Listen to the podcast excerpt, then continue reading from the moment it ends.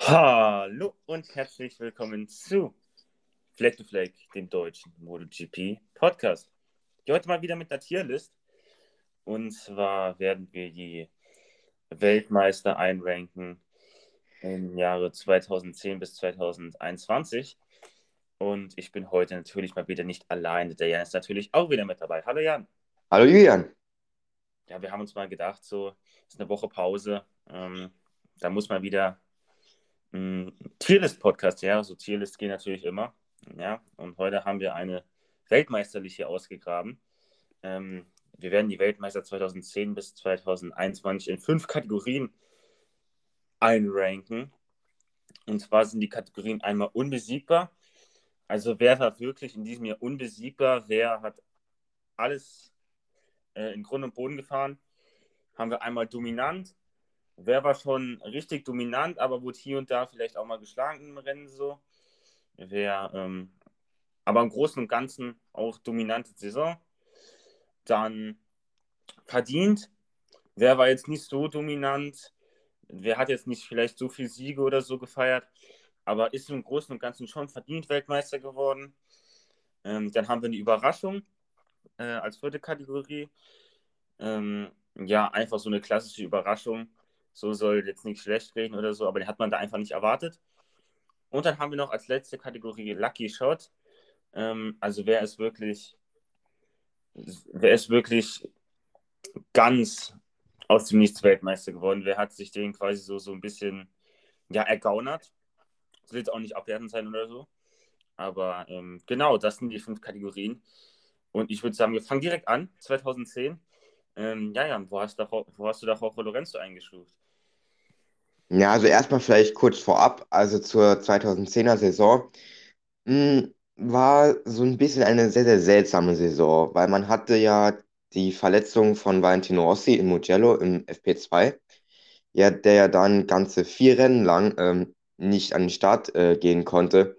Und deswegen war das so ein bisschen, ja, wie soll ich sagen, so ein Gegner, den Lorenzo weniger hatte. Mh, deswegen, also Lorenzo also ich sage es jetzt schon mal, dominante Saison. Ich habe ihn auch bei dominant eingestuft, weil er hat jedes Rennen beendet, hm, ist eigentlich so gut wie, ist immer in die Top 5 gefahren, hat neun Rennsiege geholt. Und ähm, von daher für mich Jorge Lorenzo ganz klar äh, bei dominant. Und Dani Petrosa konnte ihn schon hier und da mal schlagen, zum Beispiel am Sachsenring kann ich mich erinnern. Und auch in Misano muss das sein und glaube ich in India, in der Indianapolis, genau. Ähm, aber ansonsten auch eigentlich ähm, sehr dominante Saison von Lorenzo. Genau, wenn man sich jetzt die Punkte anguckt, können man vielleicht in unbesiegbar gehen, aber ich habe ihn, wie du auch, in ähm, dominant eingestuft. Neun Siege. Ähm, ja, ist zwar viel, aber die anderen haben da auch schon so in den Top-Bereich äh, Siege eingefahren. Also ja, deswegen finde ich da ähm, dominant angemessen, wenn man hier sieht. Ähm, Petrosa hat vier Siege, Rossi hat zwei Siege, Casey Stoner hat drei Siege. Also, ja, da ist schon noch in den ein oder anderen Rennen, da konnte man ihn schon noch besiegen, aber wenn man sich die Punkte anguckt, äh, definitiv dominant. Also es zeigt auch, äh, äh, was für ein Fahrer Hoche Lorenzo damals war. Ja, also es war einfach ein Fahrer, der sich gut in die MotoGP reingearbeitet hat, ein harter Arbeiter und er war halt einfach ja, wie soll ich sagen, anfangs so ein bisschen der Underdog im, ähm, als Teamkollege von Valentino Rossi. Hm, es wäre vielleicht ein bisschen anders, ja, geworden, wenn der Doktor sich nicht verletzt hätte, aber das ist natürlich jetzt, ja, Vermutung. Ähm, aber schon gegen Ende, da war, wobei gegen Ende war schon Lorenzo sehr, sehr äh, dominant, auch die letzten zwei Rennen gewonnen. Also von daher im Großen und Ganzen wirklich Chapeau an Lorenzo, das wirklich ein also der von den fünf WM-Titeln war das schon einer der stärksten, den er geholt hat. Definitiv. Ähm, dann würde ich sagen, gehen wir auch direkt weiter zu Casey Stoner und zu, zur 2011er WM-Titel. Den hat er mit Repsol Honda eingefahren. 350 Punkte, 260 hat der zweite Jorge Lorenzo gehabt, der Weltmeister aus dem Vorjahr. Und da würde ich sagen, fange ich mal an ich habe ihn in die unbesiegbare Kategorie eingerankt, weil er hat im Großen und Ganzen zehn Siege gesammelt und die anderen, die da vorne sind, Jorge Lorenzo zum Beispiel nur drei, Dani Petrosa drei, Ben Spies ein. Also ja, dann Dani Petrosa, äh, Dani Petrosa, Casey Stoner, ähm, wenn er gefinisht hat, was nicht immer der Fall war, ist einmal äh, ausgeschieden, einmal DNF in äh, Spanien. Ich weiß nicht genau, welche Strecke das ist, aber Spanien halt. Ähm, ja, zehn Siege, zweistellig, äh, 90 Punkte vor Roche Lorenzo. Von daher, ja, denke ich, kann man das in der unbesiegbaren Kategorie ansiedeln. Hm, dort muss ich habe ich mich schwer getan. Also erstmal vorab, Casey Stoner, Wahnsinnssaison. Äh, kann man nichts gegen sagen, hat auch hier wieder den Teamkollegen ganz klar im Griff gehabt. Hm, jedoch würde ich ihn jetzt nicht unbedingt bei unbesiegbar einpacken. Ich habe ihn auch bei dominant, ähm, weil wenn man sieht, okay, er hat, wie du sagst, zehn Rennen gewonnen, aber vor allem so Anfang der Saison war Lorenzo nicht weit weg, muss man sagen. Ähm, Lorenzo hatte während der Saison ein paar Fehler gemacht, mh, hm, die natürlich dann mh, hm, was gekostet haben äh, am Ende. Mh, hm, für mich halt einfach nicht unbedingt war, weil er, ja, wie soll ich sagen, er war schon immer eigentlich gefühlt immer Erster, aber trotzdem reicht es für mich nicht für unbesiegbar, weil Lorenzo vor allem am Anfang der Saison wirklich nicht weit weg war. So Mitte hat er ein bisschen verloren, er zu oft nur in Anführungszeichen Vierter wurde zum Beispiel. Also da meiner Meinung nach ein bisschen nachgelassen, Jorge Lorenzo, aber trotzdem äh, dominant, auch hier. Casey Stoner. Ja, aber es hat natürlich auch gezeigt, was für, Domi äh, was für ein dominantes Bike das Repsol Honda Bike war. Also wenn man jetzt hier sieht, die ersten vier aus der WM-Tabelle sind drei Repsol Hondas. Ähm, Dani Petrosa vielleicht auch ein bisschen Pech gehabt, hat sich äh, verletzt in äh, Le Mans, musste ein paar Rennen aussetzen. Ähm, ja, bis dahin war auch noch okay im WM-Fight drin. Ähm, aber im Großen und Ganzen Casey Stoner definitiv, äh, ob jetzt dominant oder unbesiegbar, ein Weltklasse-Weltmeister äh, gewesen. Also es war ähm, ja Repsol Honda und Casey Stoner das war an guten Tagen war das nicht so schlagen gewesen der Saison. Definitiv. Ja, dann kommen wir auch schon zur 2012er Saison. Und da ist Rojo Lorenzo wieder Weltmeister geworden. Ähm, nämlich ganze 18 Punkte vor Dani Petrosa. Und da würde ich sagen, lasse ich dir mal wieder den Vortritt. Ja, die 2012er Saison wie soll ich sagen, das war einfach eine der besten Saisons, meiner Meinung nach, die man jemals hatte, weil man halt einfach so viele komplette Fahrer hatte, äh, mit Lorenzo, mit Petrosa, mit eigentlich auch noch Casey Stoner, mh, hm, der sich leider hier und da vielleicht ein bisschen verbaut hat. Spreche ich vielleicht den Sachsenring an 2012, wo er vielleicht ein bisschen zu viel gewollt hat, dann äh, in der vorletzten Kurve, wo er dann den Fight verloren hat gegen Petrosa. Ähm, da habe ich jetzt Lorenzo mal in verdient äh, eingestuft, weil ja, es sind halt am Ende halt nur 18 Punkte. 18 Punkte ist nicht sonderlich viel.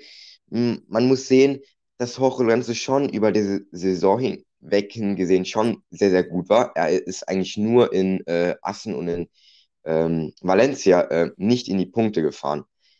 Jedoch Dani Petrosa konnte ihn hier schon bis hier und da schon ein bisschen, ja, die, ähm, das Wasser schon reichen, so hm, im Großen und Ganzen verdient. Aber wenn man das jetzt zum Beispiel mit der Saison 2012, äh, 2010 vergleicht, ähm, ist es definitiv nicht mehr so dominant. Liegt auch daran, weil ja die Honda natürlich wieder sehr, sehr stark war in dem Jahr, muss man sagen. Auch deutlich vorne in der Team-WM. Hm, deswegen trotzdem definitiv verdienter Weltmeister Jorge Lorenzo. Da bin ich jetzt mal gespannt, was du da, wie du das eingeschätzt hast. Ich gehe sehr kontrovers und zwar, ich packe ihn in die Lucky Shot Kategorie. Also, wenn man sich das so anguckt von den Zahlen her, sechs Siege, Dani Petrosa hat sieben, also Dani Petrosa hat eigentlich mehr Siege.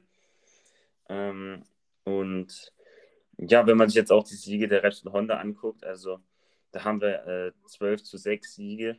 Also ja, eigentlich ein Wunder, dass eigentlich einer der Repsol Hondas das Ding da gemacht hat. Am Anfang hat sich ja Casey Stoner mit Rojo Lorenzo gebettelt, aber Dani Petrosa noch so ein bisschen, ja, hat so ein bisschen ähm, sich die Punkte ähm, geholt, aber dann am Ende Dani Petrosa wirklich der dominante Fahrer gewesen. Also, ähm, ja, hat in Amerika gewonnen, dann hat er in Brünn gewonnen, dann ist er in Misano äh, gestürzt, dann hat er in Aragon gewonnen, Motegi gewonnen, in Malaysia gewonnen und am letzten Rennen nochmal gewonnen. Also ich finde, da hat Roche Lorenzo sehr, sehr viel Glück gehabt mit dem Sturz in Misano und ähm, in Phillip Island. Von daher denke ich, ist es für mich eine Lucky Shot Weltmeisterschaft, aber definitiv Roche Lorenzo in der Saison da, da, da gewesen, wenn er da sein muss. Und ähm, ja, das äh, finde ich die perfekte Definition für die Lucky Shot Kategorie. Ja gut, man muss ja sagen, dass Lorenzo halt dann schon, mh, hm, wobei er war eigentlich nicht unbedingt, er war nicht unbedingt konstanter äh, wie Dani Petrosa. Er war halt dann nur in den wichtigen Momenten da, da wo es halt dann gezählt hat. Also mh, hm, man muss sagen, ich glaube, Philipp, Eil, äh, Philipp Island ähm, tut Dani Petrosa noch sehr, sehr weh. Vor allem, wenn man sieht, dass Jorge Lorenzo im letzten Rennen in Valencia gestürzt ist. Ich glaube, das war schon ein bisschen Heartbreak-Moment ähm, für den Dani. Mhm. Aber Lorenzo war halt immer da. Er ist so oft Zweiter geworden in dieser Saison. Ähm, er ist eigentlich, er ist eigentlich, wenn er ins Ziel gekommen ist, ist er Zweiter oder besser. Also entweder hat er gewonnen oder er ist Zweiter geworden oder er ist gestürzt. Also er ist eigentlich nie Dritter geworden. Also das war halt deswegen schon eigentlich verdient, meiner Meinung nach. Aber ich kann dich auch verstehen, weil wenn der Petrosa sitzen geblieben wäre, dann wäre Petrosa Weltmeister geworden. Und sind wir mal ehrlich, das hätten wir dem Dani schon gegönnt. Ja, aber das zeigt auch, was für Bikes das waren. Also die Repsol Honors in Yamaha, also da konnte ja keiner mithalten. Ähm, ja, also wenn man das mit heutzutage ähm, vergleicht, ist das ja, wie soll ich sagen, hm, noch weitaus, ja, war alles halt viel weiter auseinander. Da gab es halt zwei Bikes so, die halt vorne waren, aber also zwei Hersteller und der Rest, der war halt eher down so. Also das kann man halt einfach nicht mit der äh, heutigen Zeit vergleichen. Ja, da hat man definitiv drei Fahrer gehabt. Also man Roche Lorenzo, Dani Pedrosa und Casey Stoner gehabt. Eigentlich noch ein Ben Spies, aber das waren... Ja, nee, nee, nein, nein, nein, nein. Ja, nein. Einfach, einfach, einfach nein, lassen wir das, das, das mal, glaube ich.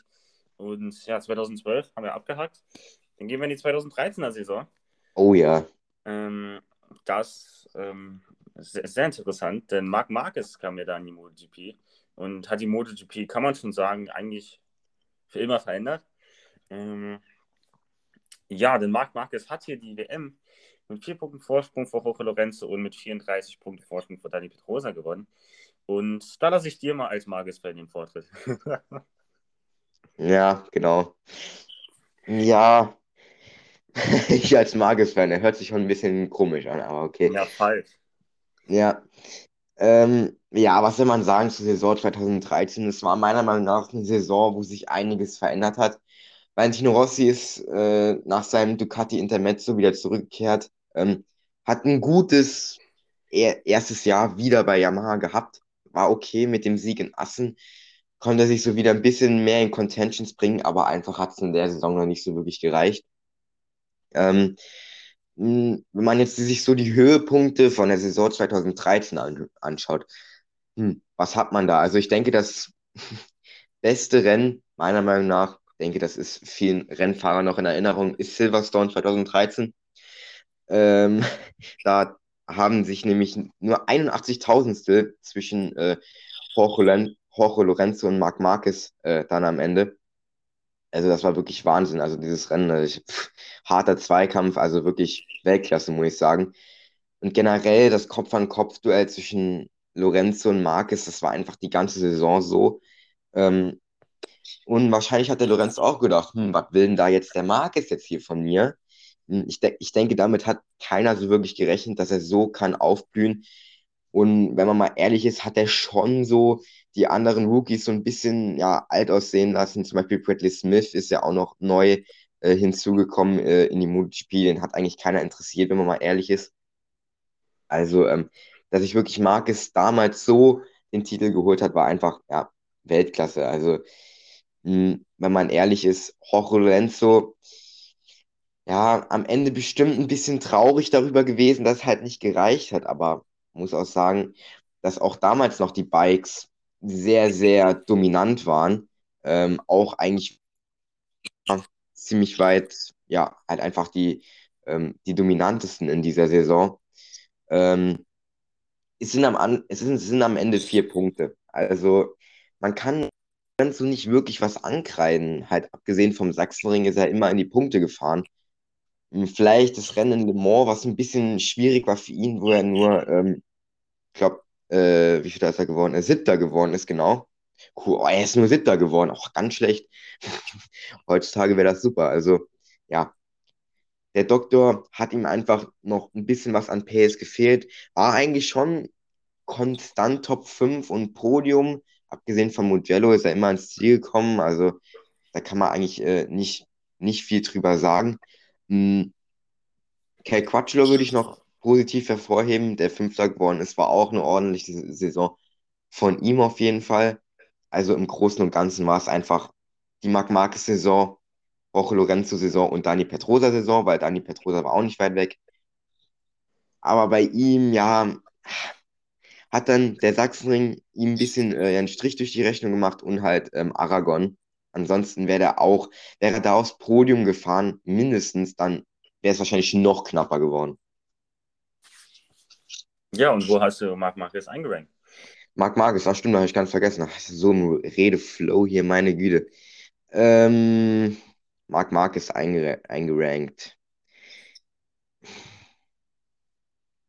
Ah, Ich, ich würde ihn sogar ein bisschen als Überraschung sehen.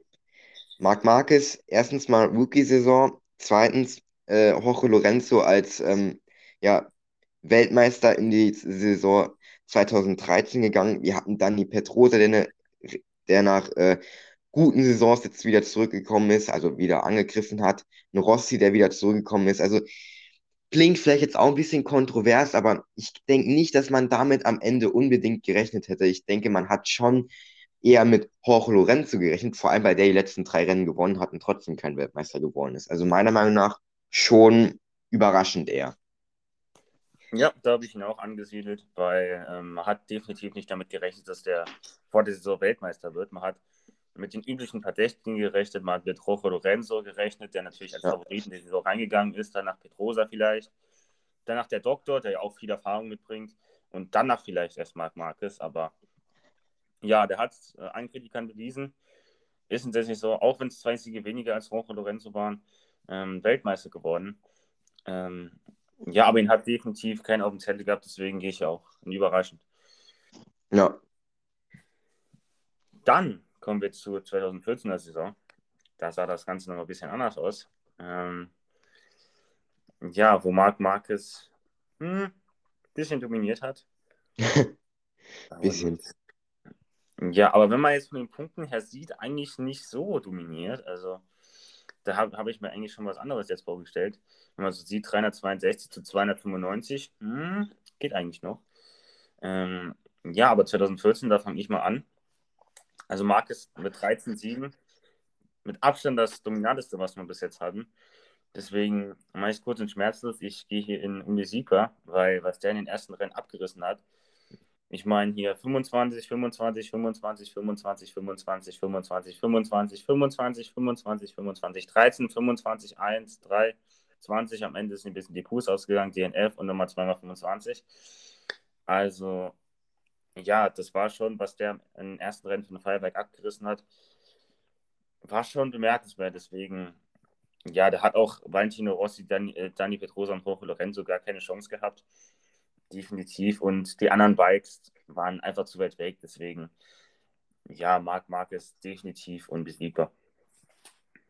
Ja, äh, was soll man da großartig zu sagen? Ich denke, allein diese ersten, wie viele Rennen hat der da am Stück gewonnen? No, neun, zehn, zehn. Zehn Rennen am Stück hat er gewonnen. Zehn, ja. Äh, ja, ich denke allein aus diesen zehn Rennen, da lässt sich einfach nur unbesiegbar äh, draus schließen. Am Ende, ja, so Misano, Aragon war so ein bisschen war ein bisschen der Wurm drin so, aber da wusste er wahrscheinlich sowieso schon, ja, hier Weltmeister, safe. Ähm, und dann am Ende hat er nochmal zweimal gewonnen. Ja, das war halt einfach die Saison eines Marc Marquez und das war halt, ja, halt einfach unbesiegbar, meiner Meinung nach. Klar, er wurde hier in die, mal in dem, mal in dem Rennen geschlagen, aber halt, wenn man sich so die Kategorie unbesiegbar anschaut, man kann halt jetzt nicht sagen, hm, okay, der Fahrer muss jedes Rennen gewonnen haben, um ihn in unbesiegbar zu, äh, zu packen. Würde ich nicht sehen, weil in den ersten zehn Rennen, das war einfach Weltklasse. Und ähm, also, also er hat, drei, er hat 362 von 450 möglichen Punkten geholt. Ich meine mich zu erinnern, er hatte, glaube ich, 13 Pole Positions müssen das gewesen sein. Ja, müsste eigentlich so sein. Und ähm, also er hat, er hat die Gegner eigentlich degradiert, wenn man das so sagt. Einfach komplett, ja, die Ehre genommen, wie man das heutzutage so schön sagt. Und deswegen, also, pff, ich denke, Rossi hat auch eine gute Saison, ist auch eine gute Saison gefahren, ist konstant gefahren nach seinem, jetzt auch wieder das zweite Jahr bei Yamaha, war gut, hat Lorenzo geschlagen. Ich denke, damit kann er eigentlich auch sehr zufrieden sein, hat zweimal gewonnen. Also von daher war es definitiv auch keine schlechte Saison, aber es war halt die Saison vom Übermarkes, würde ich sagen, und deswegen ganz klar unbesiegbar. Dann sind wir auch schon bei der 2015er Saison angekommen. Ah, super. Heartbreak Moment-Fan, ja, ne? als Valentino Rossi-Fan, diesmal stimmt's. Ähm, ja, aber der Rossi wieder im Title Fight gewesen. Deswegen hier, dass ich dir den Vortritt, Vortritt wo so Rossi eingerankt. Äh, Rossi? Äh, yeah. Ich, würd, ich hätte gerne den Rossi eingerankt, ja. Aber ja. schade. Am Ende haben es leider fünf Punkte ähm, ja, ausgemacht. Also, ich meine, ich glaube, wir haben schon mal so einen Podcast gemacht, wo wir über die Saisons, glaube ich, gesprochen haben. Hm, ich denke, über die 2015er Saison, das ist so mit den meisten Highlights, mit den meisten Kontroversen. Es ist einfach die beste Saison, glaube ich, die wir jemals hatten so gut wie. Klar, die Saison 2013 war auch gut, aber da gab es nicht so viele Kontroversen wie 2015. Hm. Und ja, was soll man dazu sagen? Jorge Lorenzo ist halt eben, ja, ich sage mal so, ich, ich tue mir da jetzt ein bisschen schwer, weil einerseits, ich bin halt der Rossi-Fan, der ist eigentlich auch eine gute Saison gefahren, hat jedes Rennen äh, ähm, beendet, war echt mega konstant. Ja, ich packe Jorge Lorenzo mal bei verdient.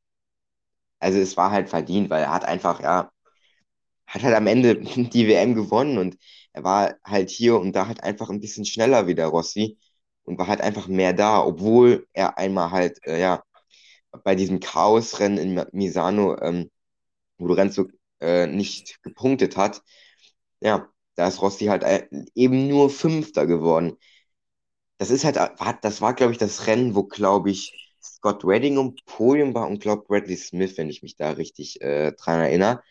Ähm, das wäre halt so ein Rennen gewesen, wo der Doktor hätte viele Punkte gut machen können. Hat er nicht getan, ist Fünfter geworden, war okay. Aber im Großen und Ganzen war es halt verdient. Ähm, klar, man kann jetzt noch die Geschichte mit Marc Marquez anreißen, der, ja, ein bisschen verkackt hat in der Saison. Ähm, wollte, glaube ich, ein bisschen zu viel, hatte viele DNFs, wo er nicht, ja, hat eben nicht gepunktet hat. Wenn er, wenn er gepunktet hat, dann war er meistens Zweiter oder Erster. Das war halt schon gut. Ähm, ja, was soll man zu der Saison groß sagen? Ich denke mal, das letzte Rennen hm, spricht für sich selbst und äh, ja. Wie ist denn deine Meinung dazu? Also ich, ich habe Rojo Lorenzo auch ein Verdient eingerankt, ist schon ein verdienter Weltmeister jetzt mal die ganzen, äh, ganzen Scharmützel mit Marquez und Rossi da ähm, außer Acht gelassen, weil er hat schon halt hier äh, in Mitte der Saison hat er halt hier vier, viermal in Folge gewonnen mal. Also in Le Mans, in Mugello und äh, Barcelona und der Rest, glaube ich, hat er zugeschlagen. Also, ja. Ja. das war halt schon gut von Rocholan. So hat auch die meisten Siege geholt. Drei mehr als der Doktor, zwei mehr als Marquez. Also, ähm, ja, finde ich schon verdienter Weltmeister. Also auch ein schöner Titelfight mit Rossi. Ähm, er ist eigentlich so der, ja gut, der erste Titelfight neben ähm, Dani Petrosa und Rojo Renzo, den wir jetzt hier haben. aber ich finde schon, Jorge Lorenzo im Gegensatz zu 2012 ähm, hier wieder ein verdienter Weltmeister. Ja, würde ich auch sagen. Also, dass es verdient war, da muss man nicht drüber streiten. Hm. Ohne die ganzen Umstände, wie du sagst, verdient. Wenn man jetzt die Umstände mit, würde mit rein berechnen, wäre es vielleicht anders, aber das würde jetzt den Rahmen sprengen. Wir kommen zur 2016er Saison. Ähm, ja, da hat Marcus wieder sich den Titel holen können. Ähm, mit 298 zu 249 Punkten. Diesmal der Doktor wieder Vize-Weltmeister geworden. Ähm, diesmal in Roche geschlagen. Das, was auch wieder sehr, sehr knapp war. Ähm, definitiv. Und ja, Marc Marquez wieder Weltmeister geworden. Wie hast du ihn eingerankt? Ja, dominant, würde ich sagen.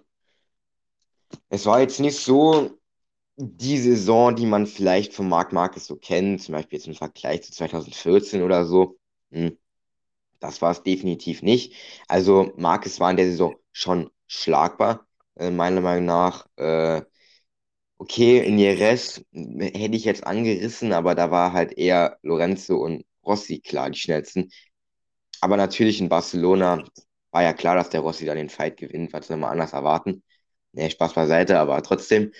Ähm, aber natürlich war das im Großen und Ganzen halt einfach, ja, es war konstant. Meiner Meinung nach, es war einfach konstant. Mhm. Er hatte nicht so viele Siege eigentlich, wenn man, also wenn man jetzt halt Marc Marquez so anspricht, dann meint man immer, hm, Siege hier, 9, 10, 11 Stück. Äh, ja, nee, so viele waren es dann doch nicht. Äh, ich glaube, es waren fünf, müssten es gewesen sein, ja. Und ähm, hat auch nur einmal keine Punkte geholt in Phillip Island, wo er ja leider gestürzt ist, aber okay. Und die Saison vom Doktor, ja, bitteres Rennen war es eventuell in Austin, wo er gestürzt ist, äh, in Esses. In Assen ist er gestürzt bei dem Chaos-Rennen, wo der Jack Miller ähm, ja das äh, Rennen gewonnen hat in Assen. Ja, also von daher, was soll man sagen? Marcus, okay Saison, war jetzt keine so actionreiche Saison meiner Meinung nach, aber war okay. Deswegen dominant. Mm, ich schwank so ein bisschen zwischen verdient und dominant. Ähm, aber ich glaube, ich gehe da auch mal in dominant jetzt rein, weil wenn man sich hier so sieht, fünf Siege, denkt man, ja, nicht so dominant ähm, weil Lorenz, äh, Lorenzo hat vier Siege, Rossi hat zwei Siege, Vinales hat einen, Dovizioso hat einen, Petrosa hat einen, Quatschlo hat einen und sogar Iannone hat einen. Mhm. Also durfte gefühlt jeder mal gewinnen in dieser Saison. Mhm. Aber die, äh, die Vinales, die Dovizioso, die Petrosa, Quatschlos und Iannone, die waren sowieso nicht im Teilfight dabei, von daher haben die da nichts zu melden gehabt. Ähm, ja, jetzt so von den Top Guys war definitiv schon dominant, muss man sagen. Ähm, hat irgendwie nicht so den Anschein gemacht, als würde da nochmal so ein Rossi oder so ein Lorenzo reinkommen lassen in die WM. Äh, ja, ist auch nur einmal ausgeschieden. Von daher definitiv dominant, ähm, auch wenn der Punkteabstand, auch wenn der Punkteabstand jetzt nicht so übermäßig groß ist. Ja. Dann haben wir wieder ein Title Fight 2017. Ähm, Heartbreak Moment für Dovizioso gewesen. Obwohl, wenn man hier schon sieht, ähm, 298 zu 261 Punkte. Ähm, ja, da würde ich sagen, gehe ich mal voran. Ähm, ich habe ihn in die verdiente Kategorie eingepackt. Also ich finde schon, dass es verdient ist, dass er Weltmeister geworden ist in der Saison. Sechs Siege. Vizioso hat genauso viel gehabt. Aber ja, ich finde Marcus dann am Ende auch einfach gezeigt, er hat Erfahrung im Titelrennen so. Ähm, in den letzten drei Rennen vor allem hat er dann überzeugt, als er äh, Erster geworden ist und dann einfach gefinisht ist. Vizioso ist dann ausgefallen und hat dann Philipp Einen auch nur drei Punkte geholt. Also hat zwar in Malaysia gewonnen, aber das hat den Partner am Ende auch nicht mehr dick gemacht. Ähm, Vinales auch noch dabei gewesen im WM-Kampf, aber hat sich dann so langsam in Luft aufgelöst. Vinales ja am Anfang dominiert. Ähm, ja, war so bestimmt die Anfangseuphorie mit Yamaha und so ein bisschen dabei.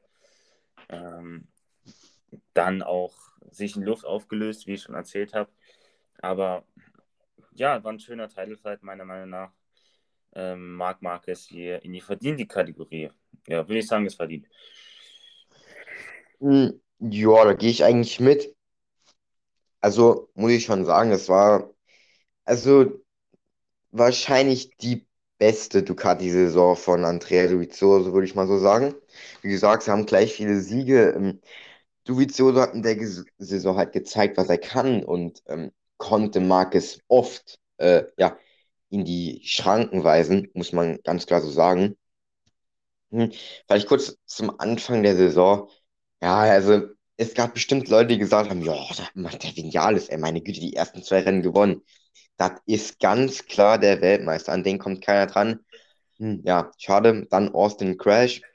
Dann ist er in Jerez nur Sechster geworden, dann zwar in Le Mans. Das war ein Lucky Punch in Le Mans da drin, ganz klar. Der Rossi da gestürzt, also pff, ganz klar. Also, nee, Spaß beiseite, aber da noch einmal gewonnen, aber dann war es eigentlich schon eigentlich ein Trauerspiel. Dann kam hier und da mal noch ein Podium, aber meistens waren dann halt nur so Platz 10, Platz 9 und so, Platz 4, hm, ja. Aber zu Marc Marquez einfach ver ja, es war schon verdient, weil er halt einfach in den Momenten da war, wie du sagst, wo er da sein musste. Wenn man so sieht, so ab, also in Großbritannien, da ist, hat er noch einen Motorschaden, meine ich, gehabt, ja. Dann hat er in Misano ja gewonnen, dann hat er in Aragon gewonnen, Motegi Zweiter, Phillip Island gewonnen, Malaysia Vierter und dann in Valencia hat halt Platz 3 gereicht. Und da konnte halt er viele gute Ergebnisse einfahren. Und bei Dovizioso haben sich halt dann so magere Erge Punkte, äh, ja, Resultate eingeschissen, wie mal Platz 7 oder nur 13, dann nur drei Punkte, dann ist er in Valencia noch ausgeschieden. Wobei, wenn man ehrlich ist, selbst wenn Dovizioso ins Ziel gekommen wäre, wäre Marquez Weltmeister ge gewesen.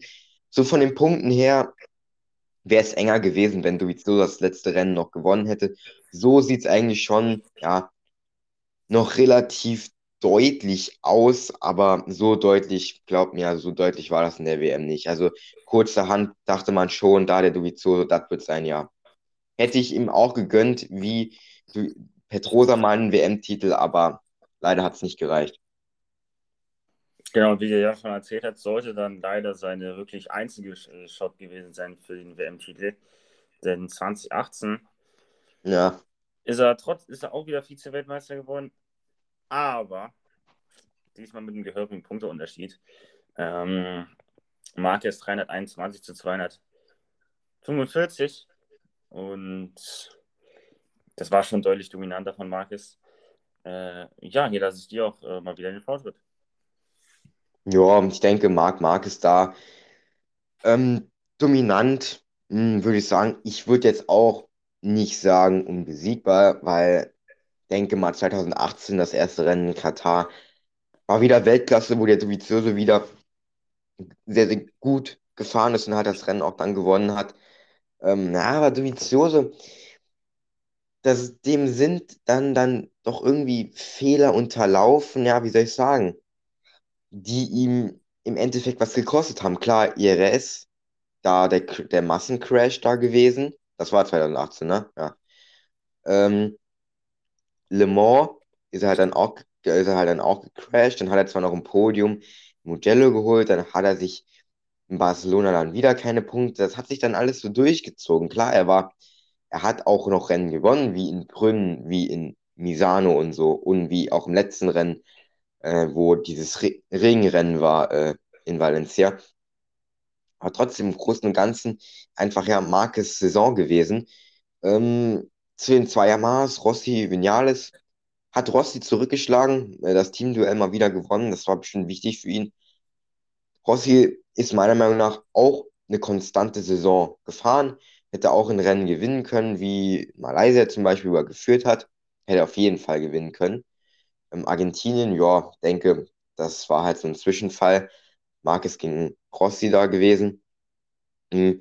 Ansonsten ist er sehr, sehr oft Dritter geworden. Le Mans, Mugello, Barcelona. Auch ein zweiter Platz am Sachsenring war drin. Hm, bestes Ergebnis für ihn. Platz zwei am Sachsenring und dann gerade am Sachsenring. Hm, sehr, sehr, ja, wie soll ich sagen, sehr, sehr komisch, dass gerade diese Strecke war.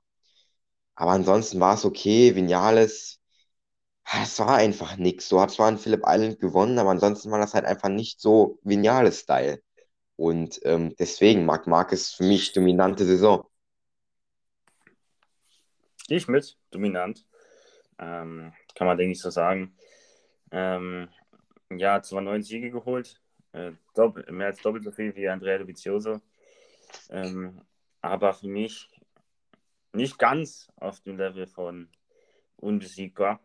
Weil er war schon schlagbar in der Saison. Also Jorge Lorenzo drei Siege, Andrea Dovizioso vier Siege, Vinales ein Sieg, Crutchlow ein Sieg. Also er war schon schlagbar der Saison, kann man schon so sagen. Die hatte auch wieder von seiner unglaublichen Frühform profitiert, Marc Marcus, obwohl mhm. mh, hm, ich weiß nicht, ob das so eine Frühform war. Hier 20, 25, 25, 25, 20, 25, 25, 16, 20, 20, 25, 25, 25 DNF, 25 DNF. Also hätte er, am Ende, hätte er am Ende vielleicht nicht die DNFs geholt, dann wäre das vielleicht sogar eine unbesiegbare Saison, weil das ist schon bockstark gewesen, muss man mal so sagen. Ähm, aber ja, wie, wie ich schon erzählt habe, ähm, er wurde auch schon ein paar Mal geschlagen. Deswegen für mich hier dominant. Jo, gehe ich mit. Dann 2019. Ähm, also Wer da nicht in die unbesiegbare Kategorie geht, weiß ich auch nicht. 420 zu 269 Punkte, da mache ich kurz und knapp, gehe ich in die unbesiegbare Kategorie, weil wenn man hier so sieht, allein von den Punkten her, aber auch die Siege 12 zu 2, ähm, Dovizioso, Vinales, Rins, Quadraro und wie sie nicht alle heißen, auch der Doktor keine Chance gehabt. Ähm, man hat zwar zwei Siege von Vinales, zwei Siege von Dovizioso zwei Siege von Rins, einer von Petrucci, aber mm -mm, also das ist schon eine unbesiegbare Saison gewesen. Ja, muss man einfach so sagen. Also eigentlich war Marquez an zwei Rennen. War ja. Ah, ja, doch. Ja, okay. Vielleicht nicht unbedingt. Aber ähm, er war vielleicht an drei, vier Rennen, wenn es hochkommt, ähm, schlagbar. Also in Katar ähm, ist er, äh, hat er ja das Battle verloren. Okay, Austin gestürzt, das zähle ich jetzt nicht mit. Äh, Mugello wurde er geschlagen. Ähm, Assen und Österreich. Und, okay, und Silverstone. Okay, es sind fünf oder sechs, wenn man Malaysia noch mitzählt. Okay, er hat vielleicht fünf, also vielleicht sechs von 19 Rennen, wo er vielleicht schlagbar war. Aber das war es auch. Ansonsten alles wegdominiert das war halt einfach Weltklasse. Und da hat halt auch Dovizioso dann gemerkt, vielleicht nach dem ersten Rennen noch so ein bisschen, okay, ja, der Sturz von, ähm, von Marcus in äh, Austin, das gibt ihm bestimmt noch ein bisschen Confidence so. Da auch der Doktor ähm, hätte, hätte das Rennen in Austin gewonnen, dann wäre er einfach WM-Führender gewesen, somit nach Europa WM-Führender, äh, ja, als WM-Führender nach Europa gekommen. Ja, der, der Rins, ey, na gut. äh, Rins auch eine gute Saison gefahren mit zwei Siegen. Ansonsten vielleicht auch ein bisschen zu oft gestürzt. Auch zu oft so magere Ergebnisse, Platz 9. Letzten beiden Rennen zwar beide Male Top 5, aber auch jetzt nicht so das Wahre. Aber es war so ein bisschen, also ein bisschen der Anfang für Alex Rins. Wobei ich weiß nicht, ob es der Anfang war. Eher war es dann wieder ein bisschen, ging es dann wieder. Wobei, ja, egal, da kommen wir gleich noch drauf zu sprechen. Ähm, Dovizioso auf jeden Fall war okay war auch deutlich vor Vinales, also so ein bisschen im Niemandsland der Dovizioso gewesen, hatte einen guten Abstand, Abstand nach hinten, aber auch einen meilenweiten nach vorne. Ja, und wie du schon erzählt hast, Marc ist ein paar Mal geschlagen, aber er ist selbst, selbst wenn er geschlagen wurde, Zweiter geworden. Also, ja. also die Gegner haben wirklich absolut keine Chance klassen. Wenn man hier so sieht, wo er geschlagen wurde in Katar, Ducati keine Wanderstrecke eigentlich damals eine Bank gewesen. Assen ist auch nicht so als Sonderstrecke bekannt. Spielwerk, absolute Ducati-Strecke. Dann ähm, Großbritannien dann wirklich den Sieg auf den letzten Metern gegen Rins verloren. Und in Malaysia auch Zweiter gewesen. Also, ja, definitiv. Also, Bundesliga ist da die richtige Kategorie. Ähm, ob man das über das nächste sagen kann, glaube ich nicht. Ähm, Schwierig. Nämlich habe ich hier schon hier. Äh, ja. In der Corona, also wirklich der absoluten Corona-Saison. Ähm, mit 171 zu 158. Oh Gott, so wenig Punkte zu sehen, unglaublich. Ja. Ähm, ja, also wenn ich mir hier mal so die Siege angucke, eins, John Mir nur einmal gewonnen, Franco Morbidelli schon drei, Rins einer, Dovizioso einer, Vinales einer, Quadraro drei, der aber am Ende nur Achter geworden ist, Oliveira zwei. Brad Binder ein, Petrucci ein. Obwohl Brad Binder und Petrucci nur 11 und 12 sind, also das hätten wir in den letzten Jahr, äh, Jahren im Leben nicht gehabt, dass wir mal so einen 11. oder 12. Platz, in der wir immer einen, einen Sieg einfährt. Also ja, hier lasse ich äh, dir mal den Vortritt. Die 2020er Saison muss man ein bisschen differenzierter sehen, weil was das für Umstände damals waren, das war ja wirklich, das, das war die kompakteste Saison, die ich jemals hatte. Ich weiß nicht, in wie vielen Wochen so halt schon viele Rennen, also im Grunde genommen waren es eigentlich nicht viele Rennen, aber halt in der kurzen Zeit waren es halt doch irgendwie viele. Wir hatten, also wir hatten zweimal Jerez, wir hatten zweimal Spielberg, wir hatten zweimal Aragon, wir hatten zweimal Valencia. Also, und dann ist einfach John Mir und der ist halt dann einfach durch seine Konstanz Weltmeister geworden. Und ähm, wenn man mal ehrlich ist, das wäre das perfekte Jahr für einen Andrea Dovizioso geworden, um Weltmeister zu werden. Oder für einen Vinales. Oder für einen Valentino Rossi, der meiner Meinung nach die Pace gehabt hätte. Also ich glaube, ich lehne mich weit aus dem Fenster. Die Pace, die Pace hätte der Doktor gehabt, um Weltmeister zu werden. Glaube ich schon. Nur er hat es viel zu oft hin, hingeschmissen. Viel, viel zu oft. Le Mans, äh, wo ist er noch gestürzt? Jetzt fällt mir nichts ein. Ja, super. Egal, auf jeden Fall hat er noch Corona gehabt. Und dann die letzten zwei Rennen waren ja auch Trauerspiele. Also Joan Mir am Ende, mh, hm, ich weiß nicht. Ich wollte eigentlich gerade sagen, Joan Mir am Ende ein verdienter Weltmeister, wollte ich gerade sagen. Äh, ja, ja, doch, es war eigentlich verdient, muss man sagen, aufgrund der Konstanz. Ich gehe da in Überraschung rein. Ähm, ja, Überraschung, hier finde ich wieder das perfekte Tier, weil mit schon mir hätte man überhaupt nicht gerechnet, dass er da 2020 Weltmeister wird. Hätte man vielleicht mit Marc Marquez gerechnet, der ja in Jerez Baden gegangen ist, mit dem Vinales, mit dem Dovizioso, mit dem Doktor, ähm, mit dem Rins vielleicht, aber auf gar keinen Fall mit John Mir. Ähm, ja, deswegen hier für mich John Mir eine Überraschung. Ähm, Wobei, wobei man natürlich auch sagen kann, dass es verdient gewesen ist, natürlich. Und auch, ich, ich werde hier noch verrückt. Also ich gucke, also wie viele, ja, einfach Brad Binder und Danilo Petrucci einmal einen Sieg holt. Also unglaublich. Und wie knapp das vor allem in diesem Mittelfeld war.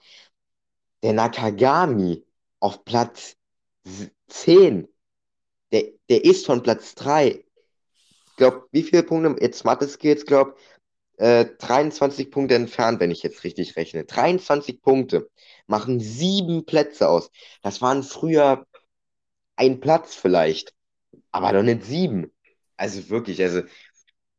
Ah, und der Alex Rins wäre, wär, ah, der, der Alex Rins, wär, und auch der Franco Morbidelli wäre am Anfang nicht so oft baden gegangen. Ich meine, die beiden Rennen in Österreich, da wo er insgesamt aus, gut, Österreich, Morbidelli und dieser Horror-Crash da hm, war wahrscheinlich für ihn ziemlich schwierig, so würde ich sagen. Deswegen würde ich das jetzt nicht so äh, in Betracht ziehen. Aber ja, das war einfach Weltklasse, muss man sagen. War einfach, war einfach auch gut von Johann Mir, gut getaktet. Anfangs zwar noch den Nuller und auch in Brünn noch ein Nuller und auch eigentlich in Portugal noch ein Nuller, aber davor war es halt schon entschieden. Also er hat einfach gezeigt, was konstant ist und mal schauen, ob er das dieses Jahr wieder, wieder wiederholen kann. Dann haben wir die 2021er Saison und auch schon die letzte Saison, die wir hier einranken werden. Wir haben Fabi Quadrari, obviously Weltmeister. Äh, 200 78 zu 252 Punkten vor Francesco Bagnaia. Und ja, da würde ich sagen, ähm, rank ich mal als erstes wieder ein. Ähm, ich würde ihn hier in der Verdienen-Kategorie äh, sehen, weil ja, man hat natürlich schon vorher vielleicht damit gerechnet, so eine Yamaha als Weltmeister, ja, warum nicht? Fabio Quadraro jetzt auch den Sprung gemacht ins Werksteam. Ähm, ja, Marc Marquez auch am Anfang nicht da gewesen. Von daher er so schon mit einer der WM-Favoriten gewesen. Äh, wenn man jetzt hier auch sieht, fünf Siege ähm, zu vier von Francesco Bagnaia.